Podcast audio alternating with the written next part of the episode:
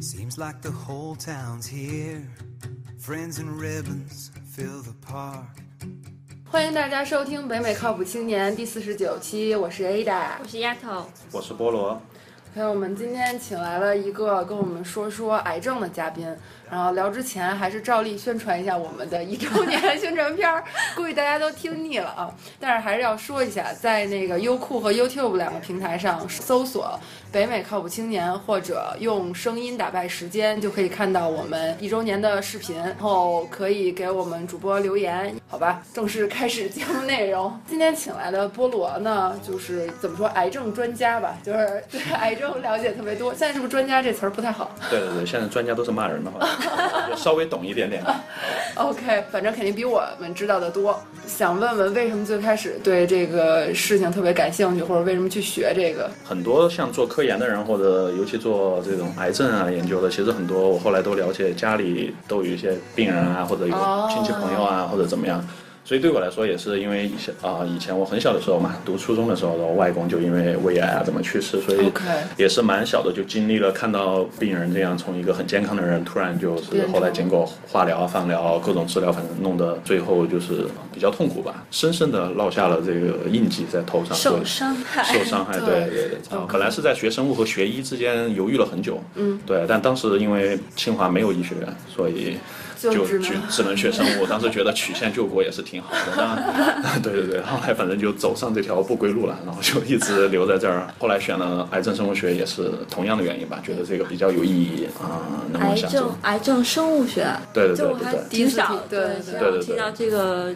专业词儿的，就是具体会学些什么，还是说你出来后可以去当？对对对，不是医生，是一个其实就是啊、基础研 Scientist 是吧 scientist 对，然后是可能学很多基础的生物学的东西做研究，然后呢只是各种各样都会学一些吧，就除了真正的上手术啊或者什么的不会去学这些以外，其他的都会了解一些。刚才那个听菠萝说为什么要学，我觉得就是我以前小的时候可能没有这种经历，但是感觉现在慢慢的，不知道是因为媒体宣传也好，还是怎么样也好，感觉。得癌症的人越来越多。了，对，前两天不是有一个那个诗人，就是汪国真，也是癌症死了，是肝癌，对。我记得，感觉我听到的啊，这些明星什么的得肝癌的特别的特别的多，对。对，然后就是对，还有什么女明副标星什么乳腺癌，是吧？对，对，对对对。挺多的。是是对，是，现在就是比较我们希望的，就不要每次只有这些明星得了癌症，大家才关注一下。对怎么说呢？是对我们做科普的人是一个机会，就是每次有了这种东西，你写一篇科普文章，大家就会流传很广啊，然后会影响很多人。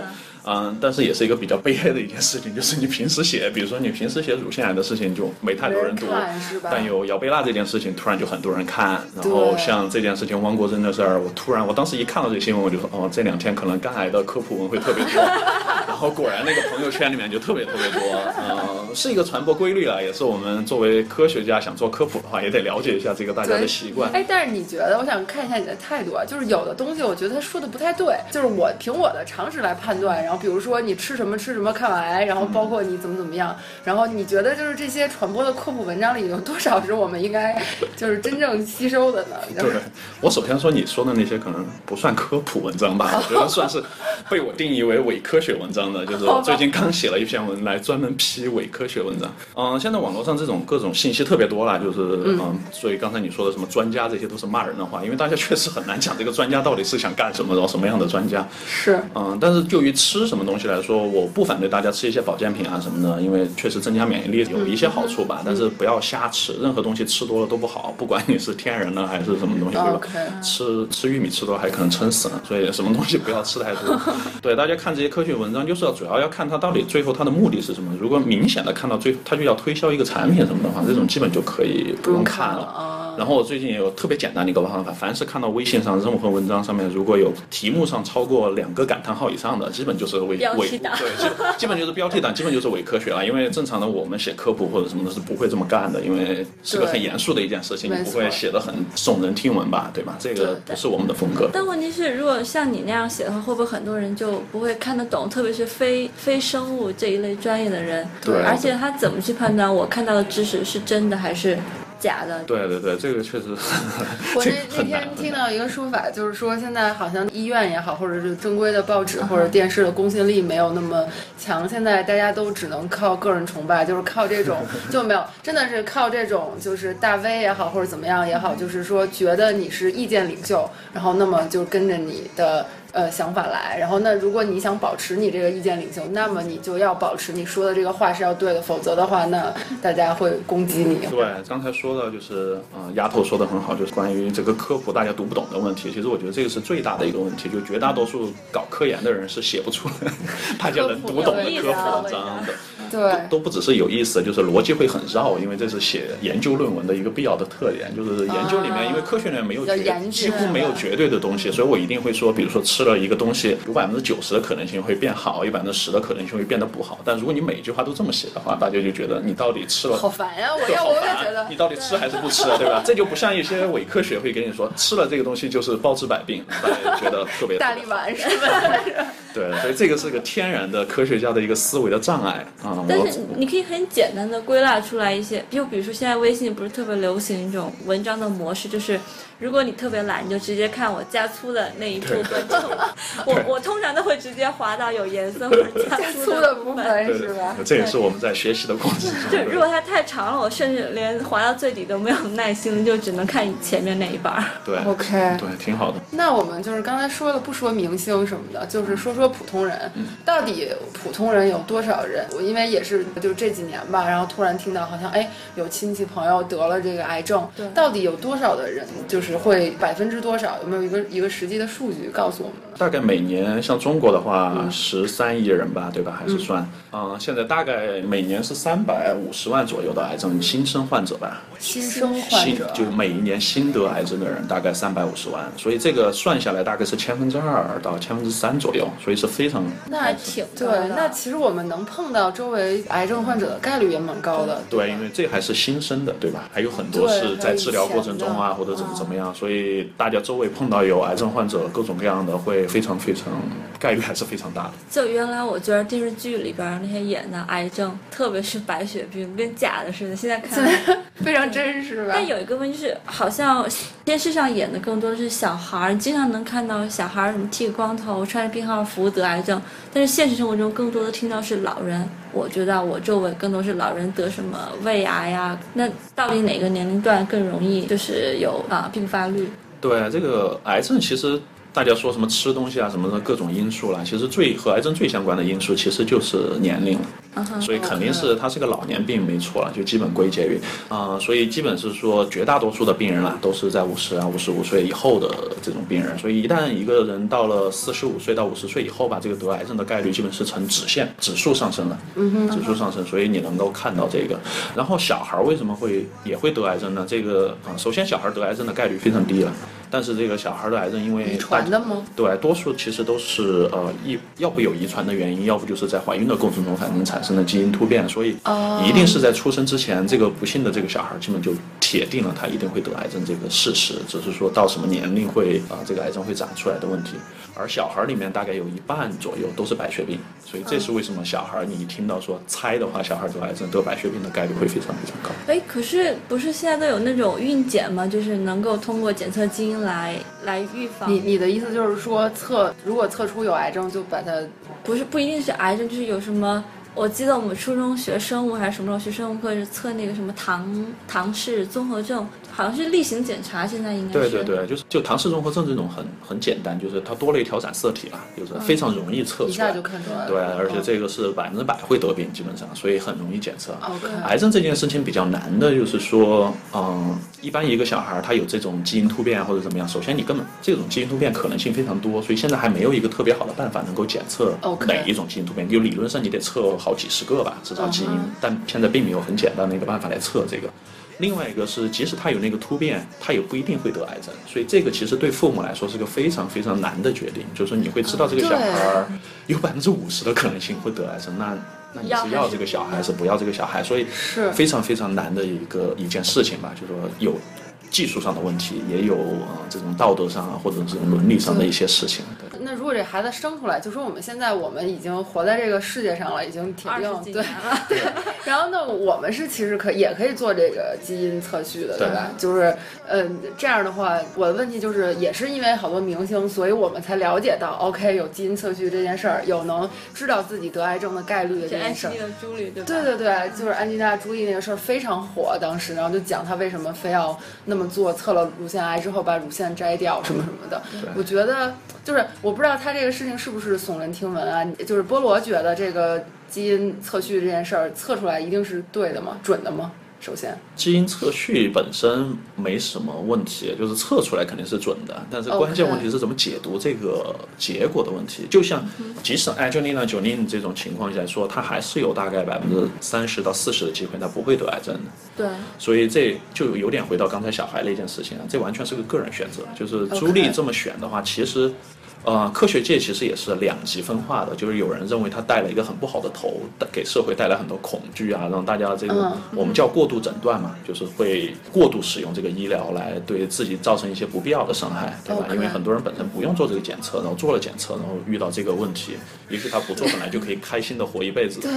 我嗯，我我觉得这有点像算命的感觉，就是你算出来，就是好像说你过两年一定有大灾，然后你就觉得这两年就心里就特别慌。那是不是就这种情况下我们不测也行了？对，就是看个人的这个选择问题。但朱莉这件事情呢，怎么说呢？她这个算概率很高的，因为她的嗯家里有两个已经得了，他对外婆还是他妈妈？外婆和她妈妈，好像都得了这个呃乳腺癌还是宫颈癌，反正呃还是个卵巢癌，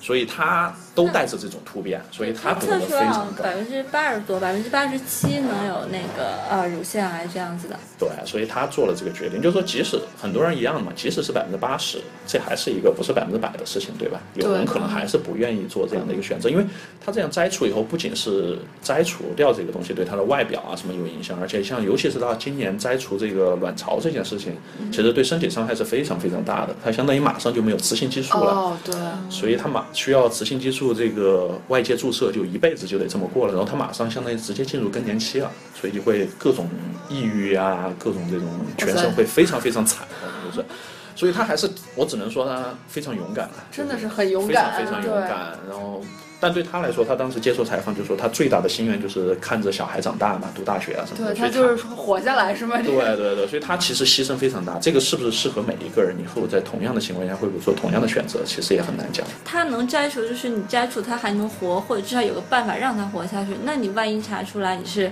肾或者肝哪儿有致癌，那就是腺那个什么淋巴什么的对啊，你不能摘除那。对对对，现在这种情况，就是这种基因测序这种东西也是同一呃，对，确实有这个问题，就是它这种基因测序，它的朱莉带的这种突变，它主要影响的是卵巢癌和啊、乳腺癌，对，嗯这个你还能摘除，因为这些器官首先都不是必要的器官，对吧？但是还有很多这种癌症突变，它影响的是有可能在全身各处发癌。那这种情况下，我个人觉得你即使知道了，你又能怎么样呢？对吧？所以这个知道了心情会非常不好。我觉得就就是你以后活的就会心情。首先，你没有办法能够防止这件事情。你可以说你生活的健康一点，但是这个影响，我个人觉得是微乎其微的，能够对这种会不会得癌症这件事情。OK，那那波哥，你个人想去就知如果知道有这些种方法，你会想去测吗？我觉得我个人意见也是这样的，我觉得主流的这个科学界的意见也是这样，就是说，除非你家里有明确的呃这种遗传的因素，就是你家里好多人都得癌症，或者是像朱莉这种女性全部得癌症，或者是男男女女都有很多癌症的话，这个我推荐你在岁数比较大的时候去测一下，因为坦率说，绝大多数时候你是没有办法的。但是呢，测了也也没有办法。对，就是很多测完都没有办法，所以大家说测知道是好事儿，但是对我来说更重要的是知道如果如何解决？如何解决这个问题。如果能解决，像朱莉这件事情算是能有解决吧，所以还有点意义。但如果你知道了以后完全没有解决的办法的话，我觉得个人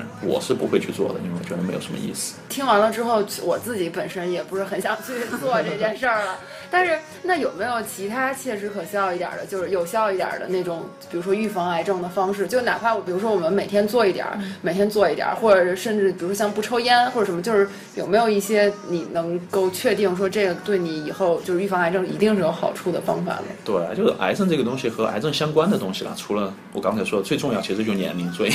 最简单不得不得癌症的问题就是对，就是不用活那么久。就是逆生长，没有逆生长，对对对对对，像对像像各种对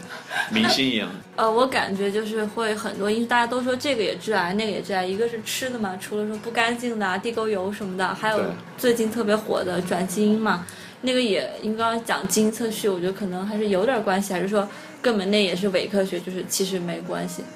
呃，做转基因这件事对情嘛，就它会致癌吗？就是我们可以吃吗？对，我觉得转基因这个东西，首先我们在美国大家都知道，因为国内传闻我们美国人不吃转基因嘛，但其实在美美国吃了大量转基因。对，然后我个人觉得是这样子，就从纯科学的角度来说，呃，现在没有任何的证据证明转基因能够致癌，甚至能够导致任何的严重的疾病。对嗯，就是对转基因来说，我觉得大家至少我个人是还觉得蛮放心的。这个各各有各的观点，因为我觉得这个有一个根本的区别，就是科学家认为是没有证据证明它有问题，我们就认为它没有问题，对吧？但是大众认为你没有证据证明它没有问题就没有问题。大众很恐慌啊，就是老有那种什么，就是一棵树上一个枝儿长梨，一个枝儿长苹果，然后一个枝儿长什么，就你知道那种东西你，你 你看了之后，你就觉得它是违反自然的。就是我我自己看了，我也就觉得这东西能吃吗？前两天我去 Whole Foods 看那个，也是它那个菜花儿，你知道吗？就是嗯 broccoli，然后。粉色的，我就想，我当时看了的时候，我知道它肯定是转基因的，但是它能吃吗？我总有一个疑问哦，我我首先要解纠纠正一下那个，那肯定不是转基因，就 OK，就说转基因这件事情对那个转基因这件事情是这样，所有我们现在做的转基因，之所以要做转基因，其实为了让那个作物长得更好。OK，所以我们做的所有事情都是让它更抗虫啊，或者抗干旱啊什么的。所以那，那些所以，对你看到的任何什么好看啊，或者是长得很奇怪啊，什么这种事情，一定都不是转基因干的事情，因为转这个对科学家来说没有任何意义。就是你要让它长成什么颜色呀，或者是让它，比如说那种小小番茄啊什么的，对吧？啊有人觉得啊这么小肯定有问题，对吧？或者长得这么大，或者怎么样，大大小小或者颜色这些东西，一定都不是转基因干的事情。所以大家这个一定是要不就是杂交啊，要不就是哎各种一些选择以做出来的。以前袁隆平种的那个，那是转基因吗？那种不算转基因嘛，它就算正常的杂交嘛，对吧？哦，那个是，但其实就是自然转基因，对吧？其实它也是把另外一种作物的东西带到这种作物上来，只是当让它自己杂交。这就像你看到一个马和一个那个什么驴做出一个骡子，对吧？那个骡子本身就不是天然存在的一个东西，它自己也没法繁殖，然后你但你不会觉得它是个转基因，因为你觉得它是天然发生的，对吧？但如果你人工的搞出一个马，比如说牛对，就是这种大家就会觉得很恐惧，所以我觉得很多时候其实大家不太能去真正了解转基因到底是什么东西了，所以我之前听过一个笑话，就是说，如果你觉得转基因能导致你自己人体基因突变的话，那说明你吃一个就跟你不一样的物种，你就转基因，你就自己基因突变了。那是那科学家这么多年活儿都白干了，他这么多年都没有发明出一个新物种出来。对对对，但我觉得就是这样，我觉得科学家还没有这么强大了，我觉得就是我们转基因还没有到达这种这么随心所欲的地步了。后面就反正有有些人的观点是他他可能不会怎么说呀，就是现在影响每一个人的生命，但是它可能影响，比如说呃说的大一点就是物种的这，比如说可能过个五十年，呃五十年都说短了，可过五百年吧，然后 突然我们可能由于吃了某些转基因的食品之后，我们可能会有一些长出一些特征，或者是去掉一些特征，这这种说法是对的吗？对，这个就是属于我刚才提到嘛，科学家认为我没有证办法证明那件事情，我就认为它不会发生，对吧？但大众认为你没法给我证明这件事情，我就认为它一定会发生，所以这个有一个根本的悖论在里面。但是我个人觉得转基因对我来说其实还是有一些担忧的，原因是它其实会对生态可能会有一些影响，这倒不是对个人，因为它抗虫、抗旱什么的这些东西。会让这些作物有一些生长的呃优势吧，所以它可能会对周围的生长的其他的作物产生一些影响，或者如果它到了它不应该去的地方的话，这其实是天然存在的，这个是科学家的角度可能更担心的。当然，另外一个角度，你但我觉得刚才说的这个事情，还不如污染对这个生态环境影响的大呢。是是是是是，同意同意。但是你要非要纠结的话，我的意思是另外一个就是说，确实你不知道几十年、几百年以后会发生什么事情，对吧？这个担忧，我现在完全没有告诉你不可能发生，因为我也不知道未来。然后我说，我就觉得你要能。吃得起、买得起那种纯天然的，你就去吃。然后我觉得，我觉得完全这是个自然态度，就像我现在其实一样，因为我家小孩儿刚刚两岁嘛，所以他吃的都是能能能纯天然就纯天然，对吧？然后我也买有机的呀、什么给他吃。但我们全家大人吃的就是 很普通的东西，所以我就觉得你要觉得你能够承受贵的东西，因为要标明所有东西是天然的什么的，它肯定会更贵对吧？所以这个是一个个人选择问题。你买得起贵的，你就去吃纯天然，我不会反对你。我觉得科学家也没有道理去反对大家吃纯天然的东西。那我那我问一下啊，那自己种的东西呢？就是因为我看现在国内啊也好，就是外外国人也好，就是这边连那个就是一些公司都开始自己种那个东西了嘛。就是那你我比如说我自己种黄瓜、种青椒，然后那我是不是就就就健康、纯天然、这个 organic？就 是 我这个你要小心一点，比如说你自己种番茄的话，我估计你十有八九种的都是转基因番茄，你就是种种因为种本来就是转基因的，因为现在种的绝大多数番茄都是转基因，所以这像这种东西并不是说你自己种的就天然，但是怎么说，你确实没有农药什么的，对吧？但这个和转基因完全是两回事情所以像农药这种污染，我个人觉得是更严重的吧，或者更现实的一种对对身体的一些污染，所以这个确实要至少小心一点。那个可以被证明它是有害的。对对，这个很快就可以证明有害。转基因这个东西确实很难讲，而且对 对。对对，而且确实我，我必须得说，就是曾经有被一些科普文章哎或者伪科普文章吓到过，觉得觉得这个实在应该买非常好的食物，然后就去 Whole Food 去买，就是它有标榜那个五星鸡，就特别贵、特别贵的鸡，好几十到一只，非常小，然后你可能就吃两顿吧，顶多就一个人吃两顿，你可能就吃就没了就没了。对，呃，但是它不光是不转基因，它也它也有别的好处，就比如说是什么，比如说它 run 是吃 free，对对，它是吃正常的什么食物呀，然后散养了什么这种，对。但是它确实煮，当时觉得一度迷信，觉得它煮出来鸡汤真的非常的黄，真的，因为真的真的是这样的。你你这不是一度迷信，你知道国内现在，我妈那天给我打电话，因为我在在美国嘛，然后我妈就跟我说，哎呀，你就你就在那儿好好吃东西，你看我们在国内这个也不能吃，那个也不能吃就感觉什么都不能吃。我妈说我那天吃早餐，我最后没有办法了，就只吃了一碗面。就是我同事跟我说这个也不能吃，那个也不能吃，他就只好吃一碗面。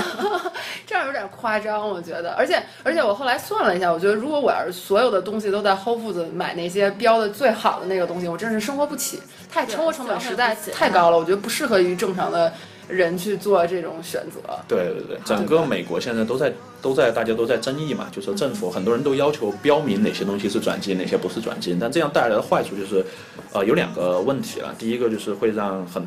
所有食品价格都会升涨涨高，因为你标明一个东西就需要更多的检测啊，什么各种东西都来了，对吧？嗯另外一个其实会造成一种误解，就是政府认为这个转基因是有问题了，但这个现在其实是没有定论的，对吧？如果对强制标明转基因和不转基因的话，可能大家会说啊，这下政府真的是动真格了，确更说明这个东西有问题，所以这个也是大家在争议的。就是还是那句话，个人选择了，吃得起就吃，吃不起就少想一点。我至至少证证明几十十多二十年之内应该没有什么问题。我觉得我觉得 我们吃地沟油都活过来了，还怕这个，还怕转基因吗？好吧，所以说，那如果如果聊这么多基因的话，所以癌症是真是基因导致的吗？基因会携带那样子？对，癌症肯定是一个基因突变的疾病了，这个我觉得没有什么问题。关键问题就是它怎么突变的，像小孩儿就是肯定是先天的，对吧？像老人的话，就是慢慢这么几十年慢慢积累下来的突变，因为每一天我们都会有些突变，但多数都不会变成癌症，只是有一天几十年以后突然有一个就变成癌症了这样子。那那我小时候就是也是上生物课被科普的，就是说，你你太好好听课了呀。我是 好学生，从小好学生，就是嗯那个讲细胞分裂的时候嘛，说癌细胞嘛，不就是一直不停分裂，不停分裂，最后好多好多，然后可以四处转移，这是癌症的，就是本质嘛，是这样子。对，那我基本可以简单就这么了解的。那我们现在说胃癌、肝癌那些，它反正也会转来转去，为什么要这么去命名它呢？对，其实它这个癌症的像命名这些的话，就是看它的第一个，现在认为它第一个癌细胞是从哪儿冒出来的嘛？到胃里面就是胃癌，但很多胃癌，比如说一旦说到是晚期的话，其实也表明它已经到了别的地方去了，对吧？只是说你能够找到它的原发的地方是在胃这个地方，嗯，但对治疗。那就是说，比如说我呃，比如说比如说长期抽烟的话，嗯那得肺癌，然后所以你要避免这个得癌症，就要从就是从要要从源源头去预防，对啊是这样的，对啊，所以抽烟这个事情肯定是一点好处都没有的。这个是除了人变老以外，抽烟就是第二第一大，对，除去那个以外，这是第一大的，对然后是非常非常明显，就远超过任何我们知道的别的因素，你包括这些农药啊、什么喝酒啊这些，都远远不如抽烟。抽烟这个真是立肝减盐非常有效。这个 就是抽烟的人比不抽烟的人得癌症概率高一百倍，这是有统计的，就一百倍。但大家还是在抽烟，所以有些时候你说什么吃的健康什么，我觉得真的还蛮 蛮蛮扯的。就是你你有很明显的能干的一件事情，就是你自己不抽烟，然后让周围人都不要抽烟。大家如果能做到这个，我们再来讨论一下转基因这件事情，我觉得还有点意义。要不然你真的就是对。确实，确实，这个是这话说的特有道理。哎，我还听过一个，那呃，就是咱们都不抽烟嘛，然后那 吃素，就是有没有对自己身体好？吃素，对，素食的那哦，素食我觉得对身体肯定是有好处的。我觉得相对大吃大喝来说，啊，就说任何东西都是均衡饮食嘛。现在人的问题就是营养过剩嘛，所以吃素其实是这个原因。就是你要问古代的人，本来就吃不饱的人，吃素肯定就死定了。所以在现在这种社会来说，发达国家来说，肯定吃素是有其的好处的吧？就说这个有明显的大家的这个那我研究。们不需要一些动物蛋白，或者说所谓的就是我们不需要一些。对，就是这个是一个大家要注意的，就吃素本身是很很好的，然后能够降低什么高血压呀、什么心冠心病这种都是有统计的。嗯但是吃素会导致某一些营养元素的缺乏，比较严重的几个东西大家要注意的，比如说铁呀，嗯嗯，这个因为这个动物。尤其是红肉里面这个铁的含量是比较高的，然后植物就会比较缺乏一点。红肉的意思就是牛肉、牛肉啊、猪肉啊，对白肉啊就是鱼啊这些东，西对吧啊？然后钙呀、这个也是，因为大概有研究表明，这个素食者可能会比正常饮食的人大概有百分之三十高的概率会发生骨折，因为它的钙的摄入不太够，因为你可以想象这个植物里面这方面比较缺了。OK，然后还有维生素 D 啊、维生素 B 十二什么的，所以吃素本身没问题，只是说大家需要在吃素的同时能够补充一些素呃蛋白质对对对对对，蛋白质比，尤其是如果你连鸡蛋也不吃的话，这种纯素的这个真的要小心一点，鸡蛋会好一点，但是还是要大家要均衡饮食吧。那吃素能不能防癌呢？这个就 因为我看到好多帖子，就是说，就是劝大家吃素，然后说因为现在什么你吃肉啊，什么就对身体有多么的不好，然后有产生什么什么东西，然后呃，尤其是说什么酸性体质还是碱性体质，好像这个说法特别流行。对酸性体质、碱性体质，我们先等会儿再说。啊但是说吃素这个能防癌这个东西是现在没有特别大规模的证据证明它有这个好处。但是呢，从间接的来说，因为高血压、包括肥胖这些是和得癌症是有直接关系的。就是说你如果长期高血压或者这种肥胖的话，这个是有一定的关系的。所以间接来说，这方面可能会有影响吧。就说你身体健康一点，总是没什么坏处的。那那他如果为了弥补吃素的一些缺憾，比如说铁啊、钙啊，他吃钙片儿，对这样会有用吗？对，就是得通过别的方法吧，可能就得通过保健品这样来补哎，充。我个人认为啊，就是我个人觉得哈，就是钙片这些东西其实也不是自然的东西。啊既然有大自然给你了这个东西，为什么不能从？呃，就是我没有任何想攻击吃素的意思，我就是说，是不是还是从动物本身来获得会更好一点儿？对，是的，就是所以大家还有个办法，当然你要实在不想吃这些保健品，你就真的仔细去研究一下每一种蔬菜大概含的这些微量元素多少，对吧？比如说西兰花，它的钙的含量就比。啊，比如说菠菜就要高，对吧？嗯然后菠菜里面含的铁又特别高所以你就要平衡一下这两者，对吧？你你如果觉得你这最近吃菠菜吃多了，你就使劲吃点西兰花之类的，所以就是稍微平衡一下就好了。这种东西我觉得仁者见仁，而且每个人需要的东西也不是完全一样的嘛，所以这个很难界定。我只是觉得作为吃货，让我吃素好痛苦啊！是，哎，我插一个我自己私人的问题啊，今儿我还跟我同事讨论来着呢。呃，现在会出那种，比如说像蛋白粉什么的，protein 的 powder 那种东西，然后你比如说健身呀、或者干嘛，你想补充蛋白的话，可以把那个粉冲成水然后喝。然后呢，进而又出了一种，就是我今天看见，不是不是 shake，叫 Soylent。那个东西呢，就是不知道菠萝有没有听说过？就是一个挺新的一个东西，它标榜的是什么呢？就是它可以替代你所有饮食里面的元素，然后它都给你配好了，然后你每天就一包，你不用想你到底要吃什么，你也不用想你自己营养到底要不要足，而且你就比如说有些人工作特别忙啊，我就就拿 blender 就拿那个就是搅拌机打好了，打好了之后就这一杯，然后这一杯我一天就可我可能喝三次吧，从早上喝一次，中午喝一次，晚上喝一次，反正我这一袋我就够了。我听上去我觉得好恐怖啊，就是。我觉得没有生活乐趣了呀。而且它就是各种呃科学家证明什么，也是美国的一个 startup 做的。我不知道那个菠萝怎么看这件事儿。我觉得从科学上来讲，这个也许是可以的吧，就是他什么都给你准备好了。因为我觉得现在整个社会是懒人的世界，所有的创业的人都是为了给越来越懒的人准备了，所以这件事情我觉得很有道理。像现在什么送货上门啊什么的，反正就人越来越懒了。我觉得大家以后真的这个手腿就不用要了，我觉得。啊，对，扯远了。但是从这个对这种营养均衡的角度来说，可以的。但是像刚才丫头说的，我也是个吃货，所以我的我比较喜欢的是什么色香味，对吧？你这个不能只是营养，营养这本身是很重要，我不能大吃大喝，但你也不能让我看看不到颜色，闻不到香味儿什么的。我觉得真的是，因为我同事跟我说了另外一个观点啊，他说我我我也不知道这个是不是伪科学或者怎么样，也是我们俩讨论。他说他说你如果比如说吸收蛋白质或者吸收这些元素的话，你是通过吃那个东西，然后你的身体去分解它，然后把它变成蛋白，把它变成维生素这这个那个的，然后呢，你身体有一个分解的过程。但是如果你只喝那个粉儿的话，那你就只能就相当于说你什么身体什么都没有做，会不会就是比如说你？吃两年之后，这个这个身体就没法 process 那个 真正的蛋白质了呢？哎，我想知道他吃这个同时他还吃正常的东没西吗？没有那个那个那个那个产品的标榜就是说它既省你时间又省你又省你钱，然后你你定了之后，比如说你定两个月的量，它就两个月多少天就发给你，然后就不用吃别的了，你？他的他的意思是不能吃，我不知道有没有人真的试过，但是他的那个广告的意思是好像是可以的，那你 可是我不相信。那你会饱吗？你就它可能，我觉得可能饱腹感没有那么好，但是就是说，比我觉得它可能提供的也是给那些，比如说做 startup 太忙的，或者说是做什么金融的，然后天或者天天出差的，没法好好吃饭的人，这种一个而且方便我。觉得肯定有其人群了。我可以想象，我周围可能有不少朋友都需要这样的东西。嗯，但是还是那句话，个人选择了，就是对吃。